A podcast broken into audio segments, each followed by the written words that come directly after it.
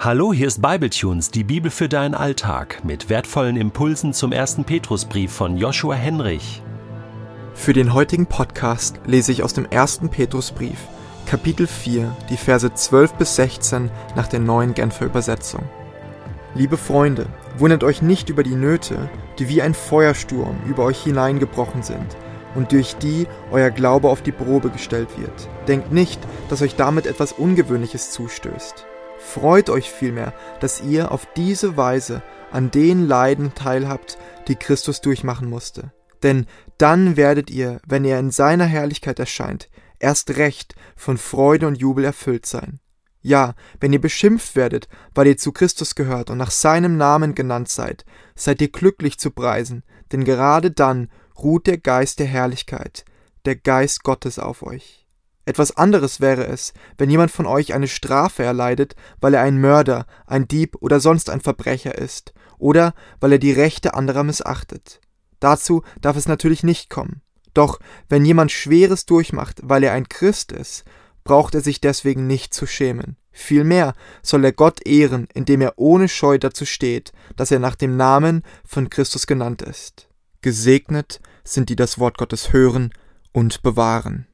Ja, und wieder spricht Petrus über das Leid. Und wieder versucht Petrus innig, den Leidenden mit einer neuen Perspektive Trost zu geben. Ein Hirte, ein Pastor, ein Gemeindeleiter hat nun mal auch die Aufgabe zu erinnern, immer wieder das Gleiche zu sagen. Warum wiederholt man Dinge? Um sie hervorzuheben, um sie einprägsam zu machen, um das Herz zu erreichen, denn der Weg von Kopf ins Herz ist bekanntlich eine der weitesten Strecken überhaupt. Petrus ist es ein besonderes Anliegen, dass alle Neugeborenen auch eine neue Perspektive auf das Leid bekommen. Denn indem Petrus schreibt, wundert euch nicht, wenn Nöte wie ein Feuersturm über euch hineinbrechen, das ist nichts Ungewöhnliches, verdeutlicht er, wer Jesus nachfolgt, wird schwere Zeiten erleben.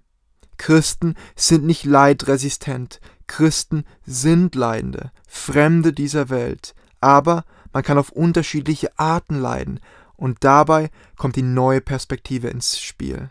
In Vers 14 lesen wir, wenn ihr beschimpft werdet, weil ihr zu Christus gehört, seid ihr glücklich zu preisen, denn gerade dann ruht der Geist der Herrlichkeit auf euch. Einen Vers davor schreibt Petrus sogar, wir sollen uns freuen, wenn wir Leid erfahren, weil wir dann an Jesu Leiden teilhaben. Eine kurze Vorbemerkung dazu, bevor wir uns genauer anschauen, was damit gemeint ist. Petrus spricht über eine spezifische Form des Leids in diesem Text. Das wird daran deutlich, dass er gegen Ende zwischen dem Leid, welches Verbrecher erfahren, und dem der Christen unterscheidet. Sowohl der Verbrecher als auch der Christ mögen leidend nebeneinander im Gefängnis sitzen, von der Gesellschaft verachtet und von dem Staat verurteilt. Doch ein entscheidender Unterschied ist vorhanden. Während der Mörder für seine Straftat im Gefängnis sitzt, sitzt der Christ dort wegen dem Bekenntnis zu Jesus.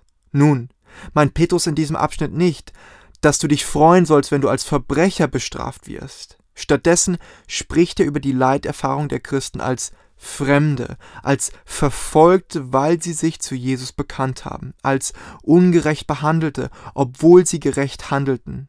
Es ist also eine spezifische Form des Leids, welche, wir erinnern uns, genau auf die Situation der Gemeinden in Kleinasien zutrifft.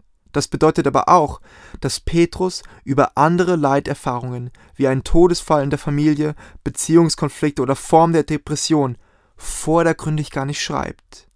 An dieser Stelle müssen wir vorsichtig sein, unsere Situation vielleicht nicht zu sehr in den Text hineinzulesen. Was du unter Leid verstehst, ist womöglich ein viel weiteres Feld als das, welches Petrus hier anspricht. Aber trotzdem können wir viel von den Worten des Petrus lernen, weil auch wir als Neugeborene genauso eine neue Perspektive aufs Leid einnehmen dürfen. Wichtig ist nur, sich des Kontextes bewusst zu werden, denn nicht für jede Form des Leids gilt, was Petrus im heutigen Text sagt und was ich im Folgenden etwas genauer beleuchten möchte. Wenn Petrus davon schreibt, dass Verfolgte sich freuen sollen, ja sogar mehr noch, dass sie glücklich zu preisen sind, man könnte sogar sagen, ihnen ist zu applaudieren, dann stellt Petrus die Welt auf den Kopf. Und Das kann er nur tun, weil er Jesus gekannt hat. Bei denjenigen, welche sich in der Bibel ein bisschen auskennen, klingeln möglicherweise alle Glocken, wenn sie glücklich zu preisen hören. Man wird an die Seligpreisung in der Bergpredigt erinnert. Dort listet Jesus so einige glücklich zu preisen Sätze auf. Und ja, er stellt dabei die Welt auf den Kopf. Sowohl die Idee, glücklich im Leid zu sein, als auch den Grund dafür finden wir nicht bei Petrus, sondern bei Jesus. Deshalb zitiert Petrus ihn auch an dieser Stelle und erinnert die Gemeinde dadurch an Jesu Worte. Glücklich zu preisen seid ihr, wenn man euch um meinetwillen beschimpft und verfolgt und euch zu Unrecht die schlimmsten Dinge nachsagt. Freut euch und jubelt, denn im Himmel wartet eine große Belohnung auf euch. Matthäus 5, Vers 11 und 12. Die Anlehnung von Petrus, der ja selbst dabei war, als Jesus das gesagt hat, ist offensichtlich. Schaut man allerdings etwas genauer hin, wie Petrus die Worte Jesu verarbeitet, fällt ein entscheidender Unterschied auf. Petrus ergänzt in der Begründung für das Glücklichsein der Verfolgten, denn gerade dann ruht der Geist der Herrlichkeit, der Geist Gottes auf euch. An solchen Stellen lohnt es sich meistens kurz innezuhalten. Was will Petrus damit ausdrücken? Was bedeutet diese Ergänzung? Ich möchte einen kleinen Vorschlag machen. Wir lernen dadurch, dass unsere Leiterfahrungen aus Gottes Perspektive eng mit seiner Herrlichkeit verflochten sind. Das, was für uns die tiefsten Tiefen sind, mag eigentlich ein herrlich grelles Licht sein. Die Herrlichkeit Gottes, die du dir vielleicht als ein göttliches, transzendentes, weit entferntes und nur im Himmel vorkommendes etwas vorgestellt hast, diese Herrlichkeit findet sich in den Gefängnissen, in den schmutzigsten und von Gott scheinbar verlassesten Plätzen der Welt wieder. Petrus schreibt ja, dass dort, wo Schmerz und Leid um Christi willen erfahren wird, der Geist Gottes ruht. Ruht, verweilt, bleibt. Gottes Herrlichkeit hat kein Problem mit Erniedrigung. Gottes Herrlichkeit ist kein hochnäsiges Königsgetue. Gottes Herrlichkeit kann mitten in einem Zeltlager der Israeliten sein. Gottes Herrlichkeit kann genau dort sein, wo Christen angespuckt und verfolgt werden. Am Ende von Apostelgeschichte 7 lesen wir von dem ersten Martyrium nach Jesu Kreuzigung. Nachdem Stephanus vor dem Hohen Rat Christus bezeugt hatte, wurde er vor der Stadt gesteinigt. Umkreist von der Gesellschaft bewarf man ihn öffentlich mit Steinbröcken. Doch während er mit den Händen womöglich seinen Kopf schützend festhielt und trotzdem Stück für Stück zu Boden sank, lesen wir von dieser einmaligen Aussage in der Bibel. Ich sehe den Himmel offen stehen, rief er, ich sehe den Menschensohn, wie er an der rechten Seite Gottes steht.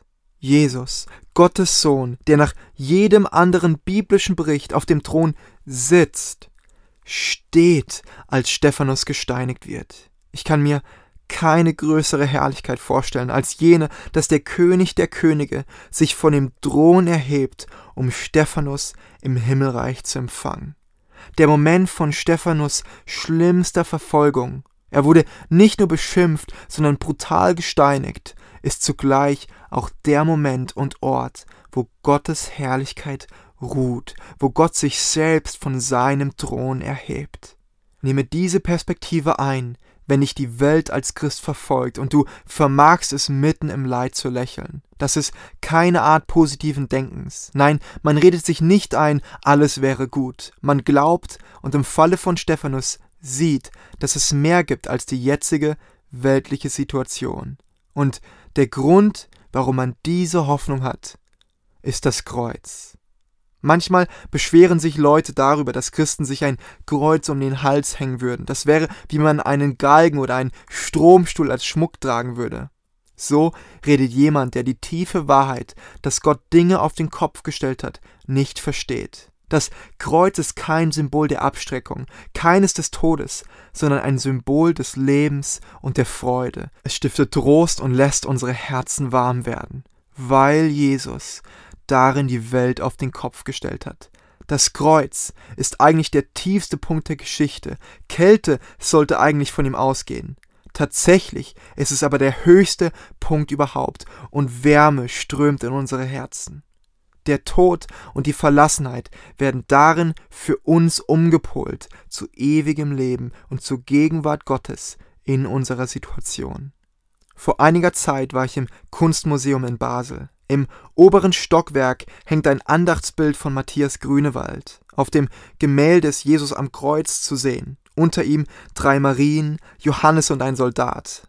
Jesu Kopf ist nach unten geneigt und sein Körper hängt leblos am Kreuz. Seine Haut ist blass, ja beinahe weiß und fast jede Farbe hat ihn verlassen. Doch das Bemerkenswerte ist, vor dem finsteren Himmel wirkt diese Blässe, ja der tote Körper Jesu, wie grelles Licht. Der finstere Tod Jesu ist das Licht der Welt, und wegen seiner Verlassenheit sind wir nie wieder allein. Wenn du die Gelegenheit hast, dann schau dir dieses Gemälde in Basel einmal an. Es verleiht dem Zusammenhang von Leid und Herrlichkeit Ausdruck wie kein anderes Werk, das mir bekannt ist. Bist du dir bewusst, dass Gottes Herrlichkeit vielleicht gerade dort wirkt, wo du verzweifelt bist? Dass das, was du als Tod benennst, vielleicht genau der Ort des Lebens ist? Immer wieder finden wir eine solche Verbindung von scheinbar völligen Gegensätzen in der Bibel. Denn wer sein Leben retten will, wird es verlieren. Wer aber sein Leben um meinetwillen verliert, wird es finden. Denn wer sich selbst erhöht, wird erniedrigt werden. Und wer sich selbst erniedrigt, wird erhöht werden. Heute ergänzt und verschärft Petrus. Wenn ihr beschimpft werdet, weil ihr zu Christus gehört, seid ihr glücklich zu preisen. Denn gerade dann ruht der Geist der Herrlichkeit auf euch. Dein ewiges Leben hat etwas mit deinem Sterben zu tun. Deine Erhöhung hat etwas mit deiner Erniedrigung zu tun. Und die Verherrlichung Gottes in deinem Leben hat etwas mit deiner Leiterfahrung zu tun.